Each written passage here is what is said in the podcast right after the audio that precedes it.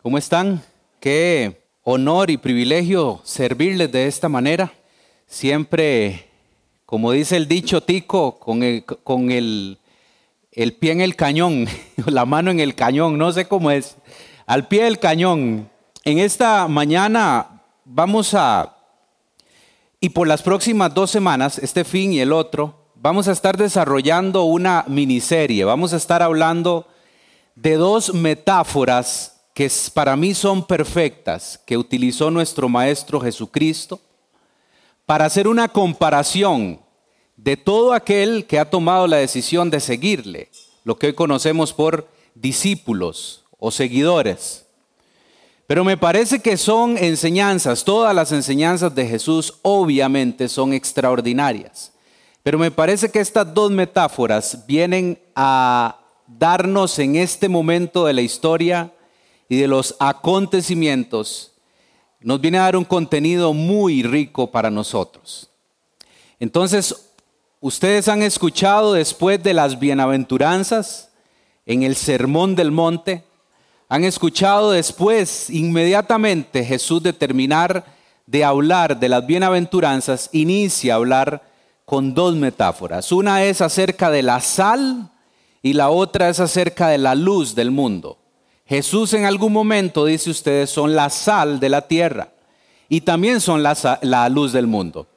Pero hoy entonces vamos a estar hablando únicamente de la sal. Vamos a centrarnos en la enseñanza del qué significa en un tiempo como estos ser sal de la tierra.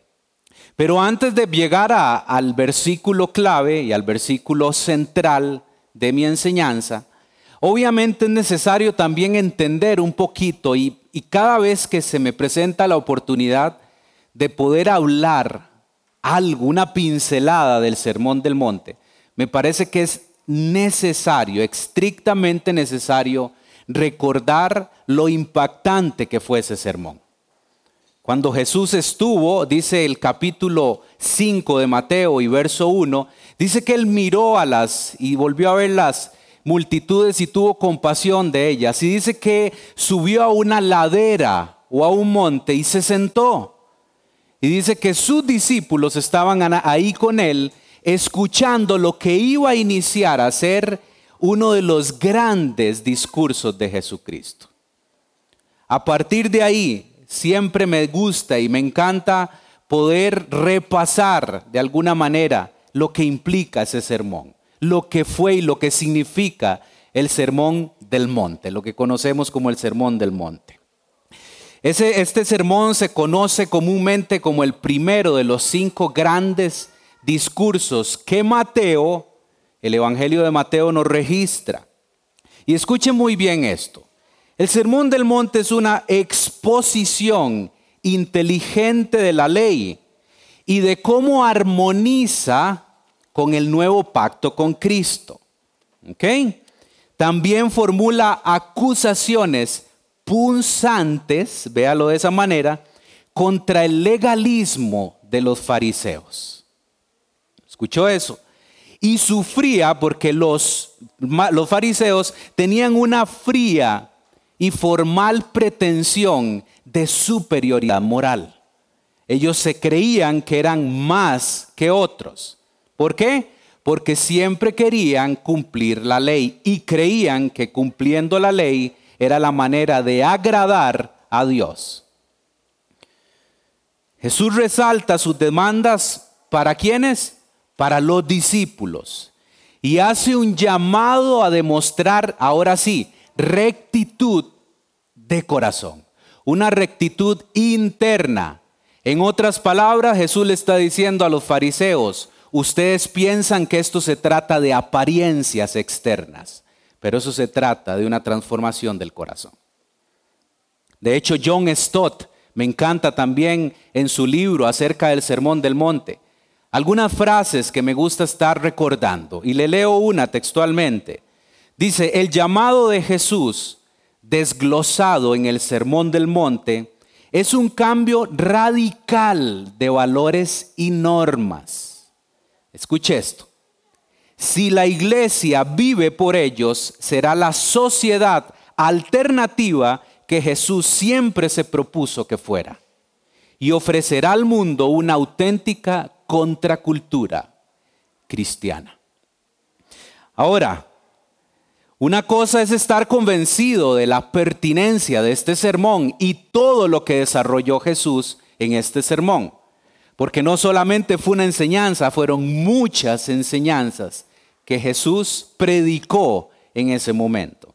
Una cosa es estar convencido de esto en la teoría y otra muy distinta es estar seguro de que funcionará en la práctica. Muchas veces hemos leído las enseñanzas del Sermón del Monte, inclusive decimos amén muchas veces, pero cuando nos vemos confrontados en la práctica a tomar decisiones para reflejar lo que Jesús enseñó, estamos hablando de otra cosa. Ahí es donde seguimos teniendo problema, ahí es donde nos sigue costando mucho.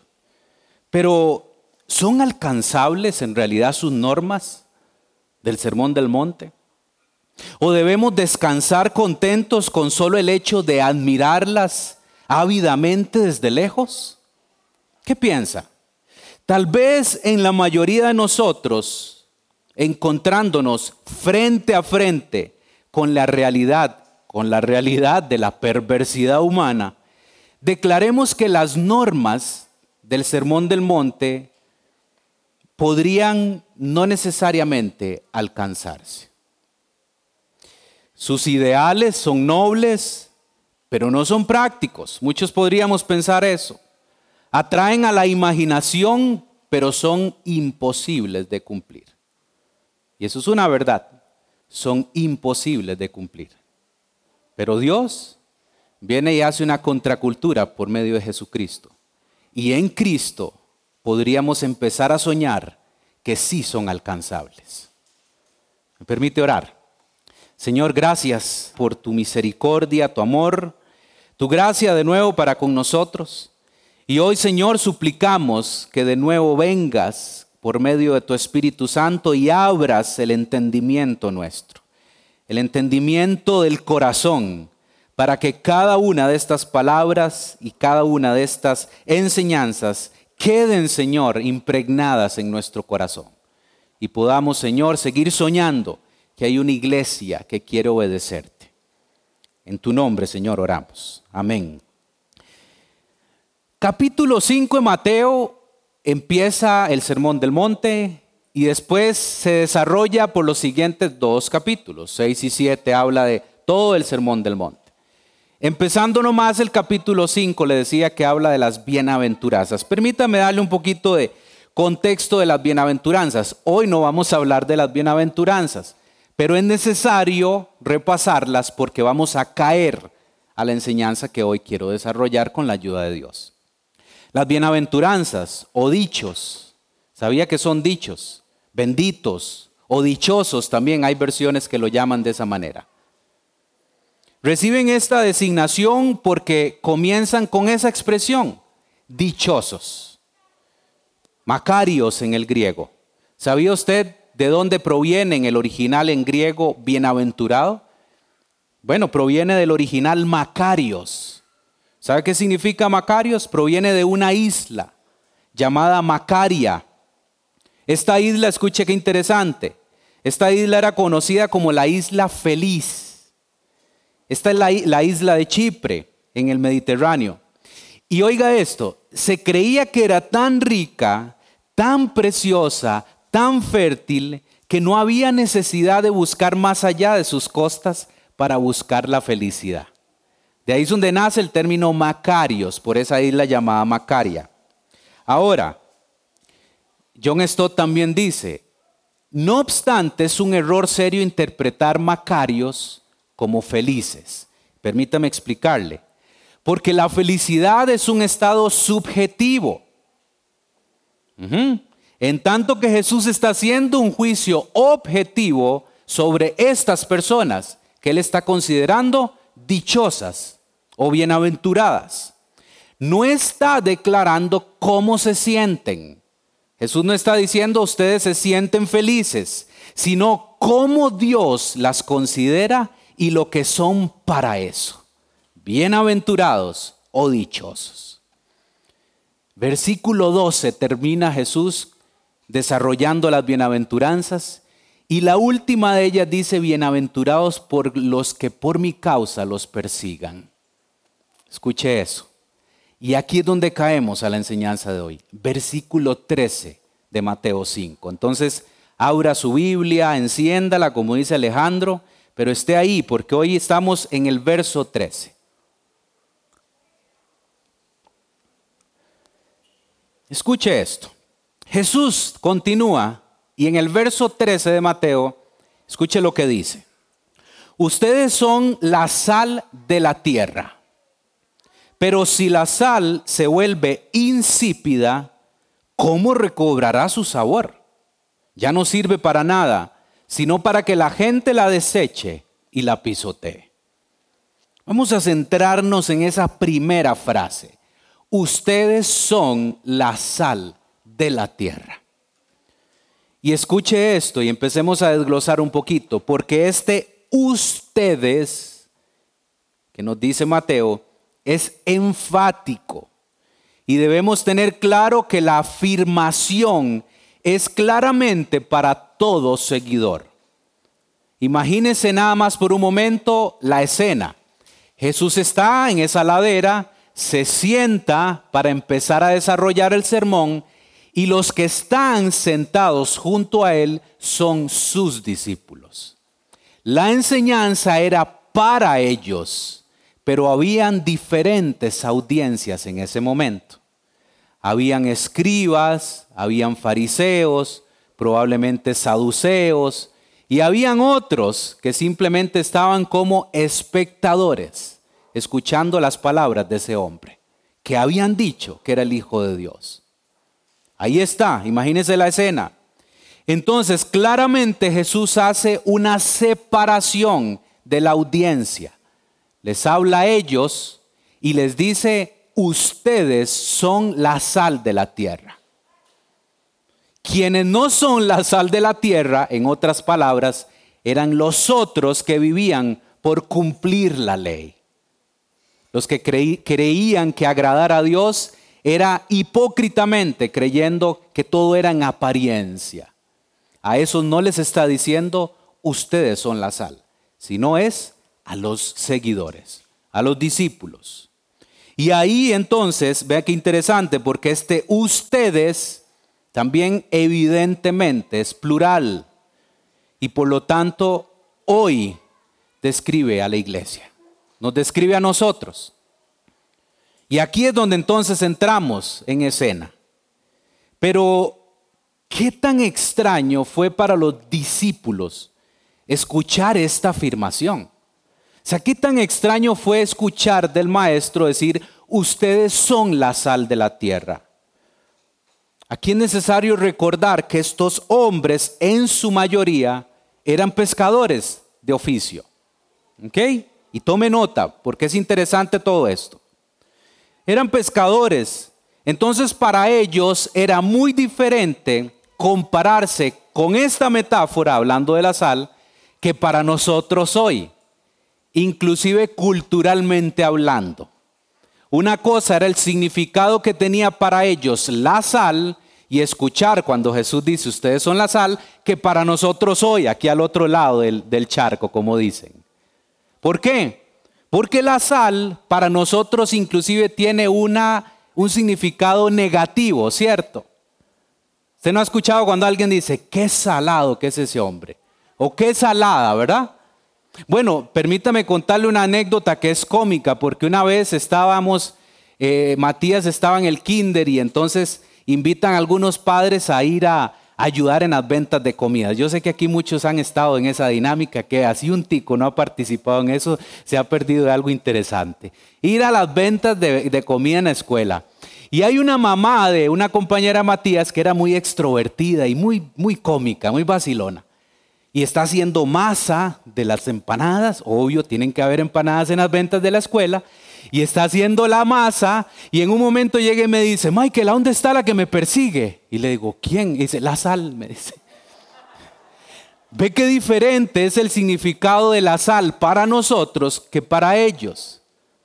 Anoche, de hecho, alguien muy conocido, muy amigo, me decía eso, me contaba. Tengo un amigo ahí en el mercado que me dice que, que él es muy salado.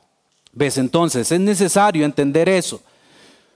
Hoy en día pensamos que la sal, ahora sí, nosotros acá, aparte de toda esta explicación que le, acabo de dar, con algún tinte cómico, para nosotros hoy la sal es únicamente un sazonador de uso común en la cocina, todos los días. Pero en la antigüedad la sal tenía más de 14 mil usos. Vean qué increíble y qué interesante. A lo largo de la historia, la sal ha sido utilizada en casi todo, desde derretir hielo hasta usarse para masajes. Vean ustedes cómo la sal de verdad tiene bastantes usos. Los antiguos, las personas antiguas se dieron cuenta de que la civilización no podía transcurrir sin la sal. Oigan, y es cierto. Increíble, pero es cierto. ¿Cómo se usa la sal? Esta llegó, sabían que a utilizarse hasta como medio de pago. En lugar de pagar con moneda, se pagaba con sal en algún momento de la antigüedad. Pero entonces, en la Biblia hay más de 30 referencias también hablando de la sal, incluido el terrible momento de la esposa de Lot. ¿Lo recuerdan muy bien? ¿Ok? Cuando los ángeles llegan y sacan a Lot con su familia, hay una indicación puntual y le dicen, no vuelvan a ver atrás, porque ustedes no, no, quieren, no quiero que vean lo que va a suceder con Sodoma y Gomorra. Pues la esposa de Lot volvió a ver y se, se convirtió en una estatua de qué? De sal. Ven ustedes cómo la sal nos aparece varias veces. En Éxodo, de hecho, porque la sal también era normal encontrarla en varias mezclas de purificación, en aceites, en inciensos. Éxodo y Levítico son muy puntuales con todo esto de, los, de las mezclas que se utilizaban para llevar la ofrenda al, lugar, al, lugar santo y poder quemar esa, esa ofrenda. Todo esto, pero vean ustedes cómo aquí podemos encontrarlo en Éxodo 30. No lo busque, yo se lo leo. Éxodo 30, 34 y 35 dice, el Señor le dijo a Moisés, toma una misma cantidad de resina, ámbar, gálbano e incienso puro y mezcla todo para hacer un incienso aromático, como lo hacen los fabricantes de perfumes. Y escuche esto, agrégale sal a la mezcla para que sea un incienso, y tome nota esto, puro y sagrado. Parece que la sal ahí estaba cumpliendo ya algo muy específico. Levítico 2.13 dice, todas las ofrendas de cereal las sazonarán, adivinen con qué, con sal. Y no dejarán que le falte la sal del pacto de en su Dios. A todas las ofrendas deberán ponerles sal. Otra vez la sal por acá. La sal cumplía y era conocida por esta audiencia como un agente purificador por eso le digo que era muy diferente para ellos estar escuchando la afirmación de Jesús, ustedes son la sal, que para nosotros. Ellos ya conocían historia, ya sabían que la sal era un elemento esencial de muchos usos. Esto lo dictaba toda la tradición de los patriarcas y el pueblo. Todas las tradiciones de todo esto que le acabo de contar que nos registra el libro de Éxodo, Levítico también hablan acerca del papel que jugaba la sal en diferentes áreas. Ahora, otra vez, esto es clave familia. Los discípulos que están sentados junto a Jesús escuchando el sermón eran en su mayoría pescadores de oficio. ¿Ok? Los discípulos de Jesús como sal de tierra deben purificar un mundo que está corrompido un mundo corrupto. Y escuche con qué. Con el ejemplo de una vida justa y piadosa y con la proclamación del Evangelio. Y aquí es donde vamos a empezar a entrar y a cambiar de marcha. Porque entonces ya hoy usted debería de cambiarle a esa primera afirmación del verso 13. Ustedes son la sal, sino que ya debemos de cambiar el ustedes por nosotros. Y eso es para hoy y es para usted y para mí. nosotros somos la sal de la tierra. Y vamos a ir viendo el por qué y para qué. De hecho, la sal, le decía al inicio, es una metáfora perfecta para el pueblo de Dios. Por dos cosas rápidas se las digo. Nosotros tenemos la responsabilidad, escuche esto muy bien, por favor, la responsabilidad de transformar el entorno en donde nos encontramos, en donde nos desarrollamos, así como la sal transforma los alimentos. ¿Usted ha probado el arroz sin sal? Terrible. Miren, de verdad, eh, cómo me duele la gente que de verdad le quitan a sal, porque el arroz sin sal es terrible. Pero agréguele un poquito de sal. ¿Verdad que hay diferencia? Con simplemente unos granitos de sal, usted puede marcar la diferencia en el sabor del arroz. Usted y yo tenemos la responsabilidad de cambiar el entorno como la sal le cambia el sabor al arroz, por ejemplo. Otro punto, a menudo somos pocos en número. ¿Sabía eso? Pero no importa, no se preocupe. Del mismo modo que unos pocos granos de sal pueden hacer una gran diferencia en la comida, también algunos cristianos fieles pueden hacer una gran diferencia en el mundo que está corrupto desde que inició. Miren, desde el Edén se empezó a podrir el mundo. Desde ahí. No hay, que hacerle mucha mente. El mundo ha venido pudriéndose en toda la historia. Y por eso es que Jesús hoy nos recuerda y les dijo a sus discípulos, ustedes son la sal de la tierra. Ahorita vamos a ver otra función de la sal. En otras palabras, todo seguidor de Jesús le digo otra vez y soy insistente en esto, tiene la responsabilidad, ahora sí, de influir en la vida de otras personas. Y ese es el primer punto que quisiera desarrollar en este momento, del por qué Jesús fue enfático en esta afirmación, ustedes son la sal de la tierra. Bueno, si usted hoy sale de este lugar entendiendo el por qué sal, permítame entonces darle una recomendación para que usted empiece a trabajar cuando salga de este lugar. La primera es ser influyentes en otras personas con una vida justa y piadosa. Y ahorita le voy a explicar un poquito este concepto de justo y piadoso. Otra vez, así como la sal influye y marca la diferencia en la comida, todo seguidor es llamado a influir con una vida justa y una vida piadosa. No crea que es a la inversa. No malinterprete. Si le estoy diciendo hoy que hay que ser influyentes en otros, no es que otros sean influyentes en usted. obviamente marcando la diferencia de si es influir en negativo. No, no se deje influenciar por el mundo. Más bien la sal influye en otras cosas. Y en este caso en otras personas. En los primeros tres versículos del Salmo 1 nos puede dar un poquito más de amplitud del concepto de el por qué una vida justa y piadosa o de qué se trata esto. Salmo 1, si usted quiere buscarlo, los primeros tres versículos. El salmista describe una persona que decide vivir una vida recta. ¿Ok?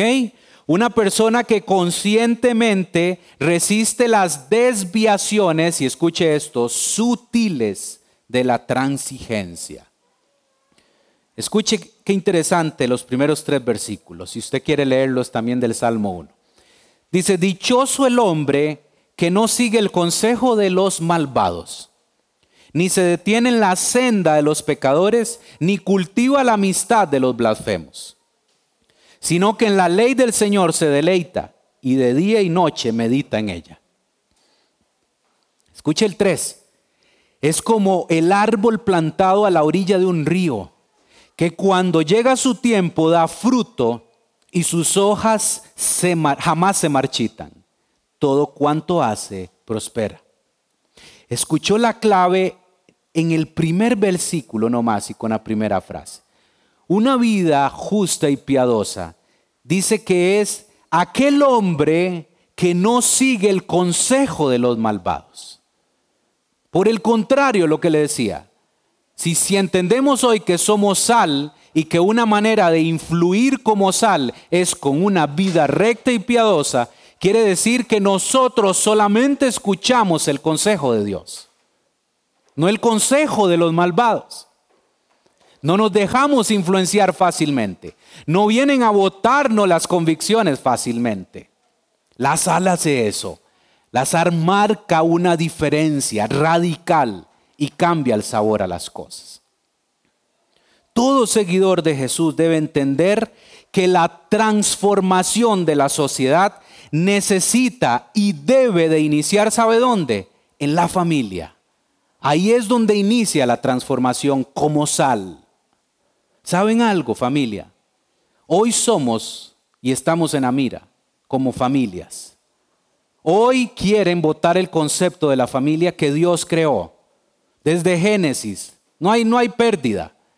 Dios ahí dictó cuál es el modelo de familia que debe existir. Y hoy quieren venir a cambiarnos todos esos valores. Y hoy debemos entender que como sal, nuestra tarea empieza en la familia.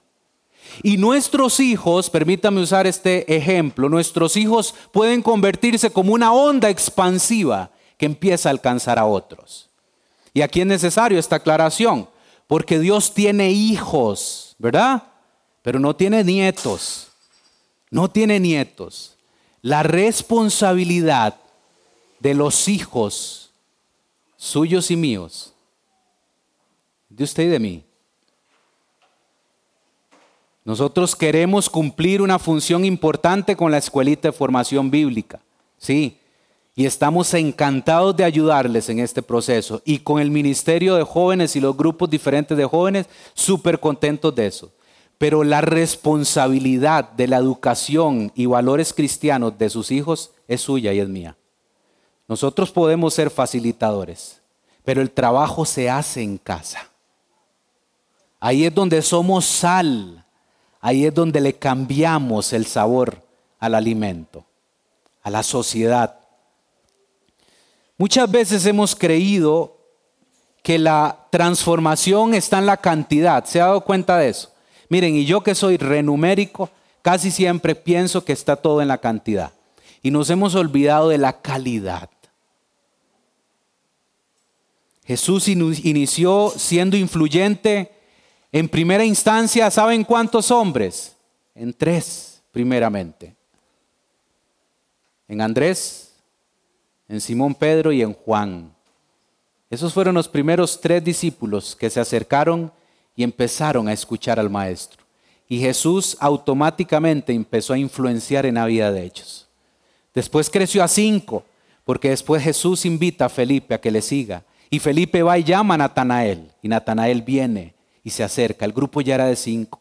Después crece a doce. Después crece a setenta. Después quinientos, cuando Jesús ascendió al cielo habían alrededor de unos 500 personas o discípulos. ¿Se da cuenta de la importancia de influir en la vida de otros? ¿Se da cuenta que esto es un movimiento y un efecto multiplicador que en buena teoría debe de ir creciendo? Influenciar para bien, le decía antes, por supuesto que sí. Porque influir para mal, ¿saben algo? Y esta es la, la verdad, la realidad. Influir para mal es más fácil si somos conscientes.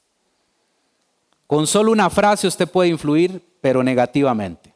Pero influir para bien, eso es una tarea que a veces se torna complicada. A eso somos llamados. Influir para bien. Marcando la diferencia en nuestros entornos, en nuestras familias, en nuestros barrios, en nuestros trabajos. Que podamos ser fácilmente percibidos como sal que no seamos desapercibidos, que no pasemos desapercibidos, que fácilmente nos puedan ver, que puedan probar la sal. El segundo punto que quisiera desarrollar es que como sal somos llamados, y escuche este otro término que es clave y es importante. a preservar un mundo corrupto. ¿Por qué preservar? Porque aquí es donde viene la segunda parte del significado de la sal para la audiencia que escuchaba a Jesús. La sal era un elemento esencial que se utilizaba como preservante. ¿Ok? En ese tiempo no habían ni refrigeradoras, ni congeladores, ni cámaras de enfriamiento, sino que lo único que tenían en sus manos era sal para preservar alimentos. Si no hubiese existido la sal, probablemente Colón, Cristóbal Colón no hubiese podido pasar el Atlántico y llegar a América, porque toda la comida que traían la traían preservada en, adivinen en qué, en sal. No traían cámaras ahí en los barcos, no existían. Pues entonces usted y yo somos llamados a preservar un mundo que está corrupto. Le decía al inicio que para estos hombres, en su mayoría eran pescadores, utilizaban entonces la sal para preservar y principalmente las carnes. En ese momento el pescado, que era lo más común. Interesante, ¿verdad? Que la sal no permita que se descomponga la carne. En el arte culinario lo utilizan. Ahí estuve leyendo algunos artículos. Todavía hoy, vea qué interesante. Le voy a dar un ejemplo técnico de la sal, de la sal, del, del elemento sal, en el proceso de preservar carnes principalmente. La sal es deshidratante, escuche eso. Extrae el agua de la carne. Tiene su propio nivel de pH, ¿sabía eso? La sal tiene su propio nivel de pH, o sea, potencial de hidrógeno. ¿Ok? Entonces, al tener un nivel propio, él automáticamente regula el pH de la carne y obstaculiza o detiene el proceso de descomposición. Y también hay un movimiento molecular ahí, hace un movimiento de las moléculas de la carne. Pero bueno, la lección de hoy no es de química, tranquilo. Es que simplemente quería darle información de la sal como tal en el proceso químico. Ahora, hago una aclaración acá. La sal no evita que la carne descompuesta, o sea, la carne podrida, deje de descomponerse. Si la carne está descompuesta, la sal no juega ningún papel. No sirve de nada. La sal no evita que la carne podrida no se pudra más. No. La sal es un preservante que previene que el mundo se siga descomponiendo. Y por eso es que usted y yo hoy entramos en acción. Y esto es clave, familia. Yo quisiera de verdad, por el amor a Dios, que entendamos que hoy somos sal en la tierra y podemos marcar la diferencia para que esto no se siga descomponiendo más y corrompiendo más. Miren, basta con abrir cualquier noticiero nacional y usted se da cuenta de la corrupción que hay. Ahí no hay sal, no hay sal. En esas familias, en esos gabinetes, en esas instituciones, probablemente no ha habido sal, porque se pudrió.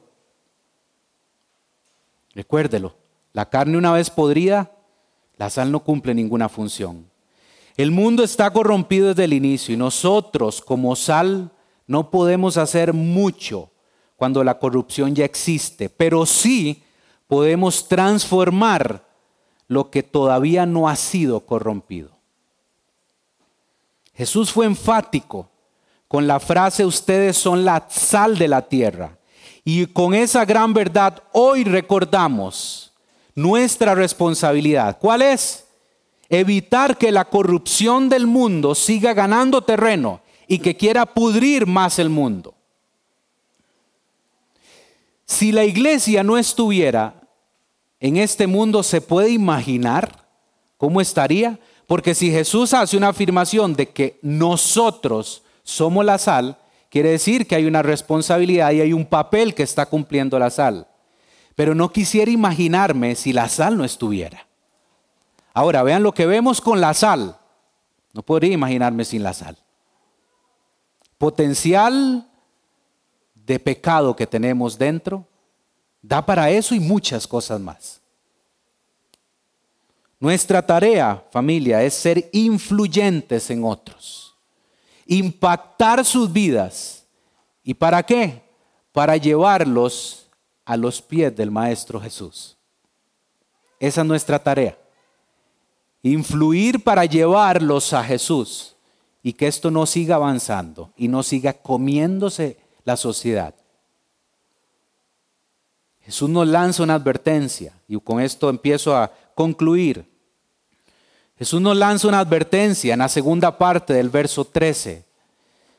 Dice, pero si la sal, porque después de decir, ustedes son la sal de la tierra, pero si la sal se vuelve insípida, ¿qué es esto? En otra versión dice, si la sal pierde su sabor. ¿Cómo recobrará su sabor? Él mismo dice, el mismo pregunta. Y escuche esto, ya no sirve para nada, sino para que la gente la deseche y la pisotee. Ahorita voy a explicarles un poquito esto. Jesús nos advierte que no nos pongamos demasiado cómodos en el mundo. Si la sal pierde su sabor, ya no vale de nada. ¿Cierto? Y voy a darle un ejemplo con esto que tengo acá. Esto es un salero, pienso yo, o lo tomé como salero. Y aquí hay una sal bien bonita, bien blanquita, ¿verdad? Bien limpia, bien seca, bien suelta. Aquí está la sal en su salero. Y está muy cómoda. Resulta que está muy cómoda. Pues pareciera que la sal, la iglesia, a veces está muy cómoda dentro de cuatro paredes. Y pareciera que a veces no queremos ir a ensuciarnos. Parece que no, no queremos perder la comodidad de estar aquí. A veces nos sentimos tan cómodos que nos gustan los amigos cristianos, piensan igual que yo, cantamos juntos, nos reímos, escuchamos mensajes a veces medios aburridos de Michael, pero a veces tal vez otros no. Pero a veces estamos muy cómodos, familia. Y Jesús nos está advirtiendo que la sal tiene que salir del salero. Tiene que salir de aquí. Tiene que ir allá afuera y salar el mundo. Cambiarle el sabor a las cosas. Preservar la pudredumbre que viene ganando terreno. La sal no puede cambiar su estructura química, ¿sabía eso? Pero si es alterada, pierde su sabor y su valor. Al ser contaminada, escuche esto, no promueve la pureza. La sal no se puede dejar contaminar. ¿Con qué? Con toda la suciedad que hay en el mundo. Por eso le decía, que no debemos dejarnos influenciar por los contaminantes en exceso, sino que más bien vamos a ir a influenciar en otros con el Evangelio que usted y yo defendemos y creemos que transforma la vida de la sociedad. ¿Estamos siendo influyentes, le pregunto en esta mañana, con una vida justa y piadosa y proclamando el Evangelio en otros? ¿O estamos aquí cómodos encerraditos, limpiecitos. ¿Cómo estamos hoy? ¿Estamos siendo influyentes? ¿Estamos siendo como de verdad la sal que marca la diferencia en esta sociedad? Si la iglesia de Jesucristo comienza, escuche esto, a participar del mismo proceso corruptivo del mundo, le pasa lo mismo que a la sal cuando deja de ser salada. Pierde toda utilidad y razón de ser. Y ahí es donde Jesús dice, si la sal se vuelve insípida, ¿cómo recobrará su sabor? Para lo único que va a servir es para que la tiren al suelo y la pisoteen. Porque perdió la función esencial de la sal.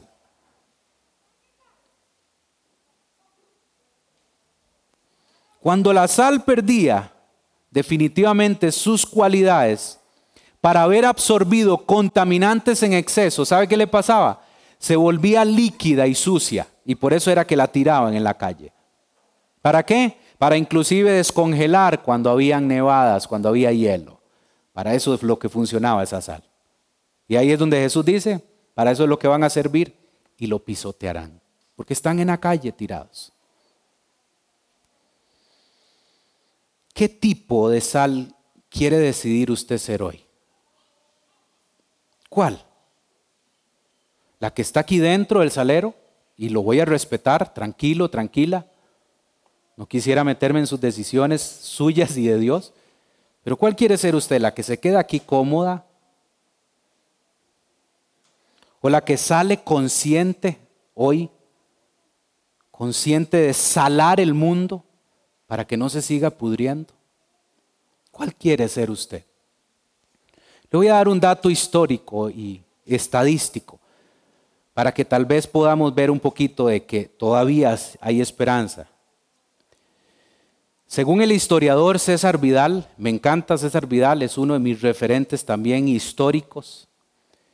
César Vidal dice que en 1975, tome nota de eso, del 100% de la población hispanoamericana, de todo Hispanoamérica, del 100%, en 1975 había un 93% de personas que profesaban su fe católica. 1975, 93% de la población hispanoamericana profesaban su fe católica. Veinte años después, 1995, el porcentaje de 93 se vio reducido a 80%. ¿Dónde está la diferencia de esos 20%? Pareciera que la mayoría han migrado a su fe evangélica cristiana. Otros credos también ahí, pero en su mayoría están hoy profesando una fe evangélico cristiana. Y 995. 2013, el 67% proclama su fe católica y la diferencia del 33 en su mayoría es gente evangélica cristiana. ¿Por qué le doy este dato? Porque pareciera que ese 33% ha entendido el principio de ser sal. Pareciera que sigue habiendo esperanza. Pareciera que hay gente que ha venido cumpliendo la función que cumple la sal. Saben, América es el único continente donde ha venido en crecimiento el cristianismo. América es el único. En Europa no existe prácticamente, en Asia no hay, en Oriente mucho menos. Ahí predomina toda la fe esta islámica. Pero América América es el epicentro del cristianismo. Y hay esperanza.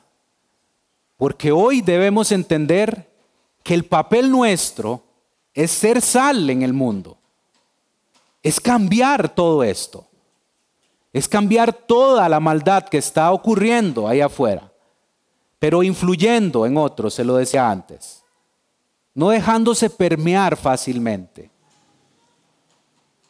Pero conforme ha crecido el cristianismo, hay una mala noticia también, porque hay una agenda que viene en contra de la familia, para votar toda la fe cristiana, con todas las leyes que se vienen tejiendo detrás. Entonces, ante un desafío como esos, ante un escenario que no es muy alentador, en donde pareciera que las cosas a nivel social se tornan más complejas, ahí es donde la sal se tiene que levantar y ponerle el sabor y preservar al mundo. ¿Qué le parece? ¿Cuál sal quiere ser hoy? ¿Dónde quiere estar como sal? La otra semana vamos a seguir hablando de la segunda parte de esta enseñanza que Jesús da en estos versículos 13 al 16.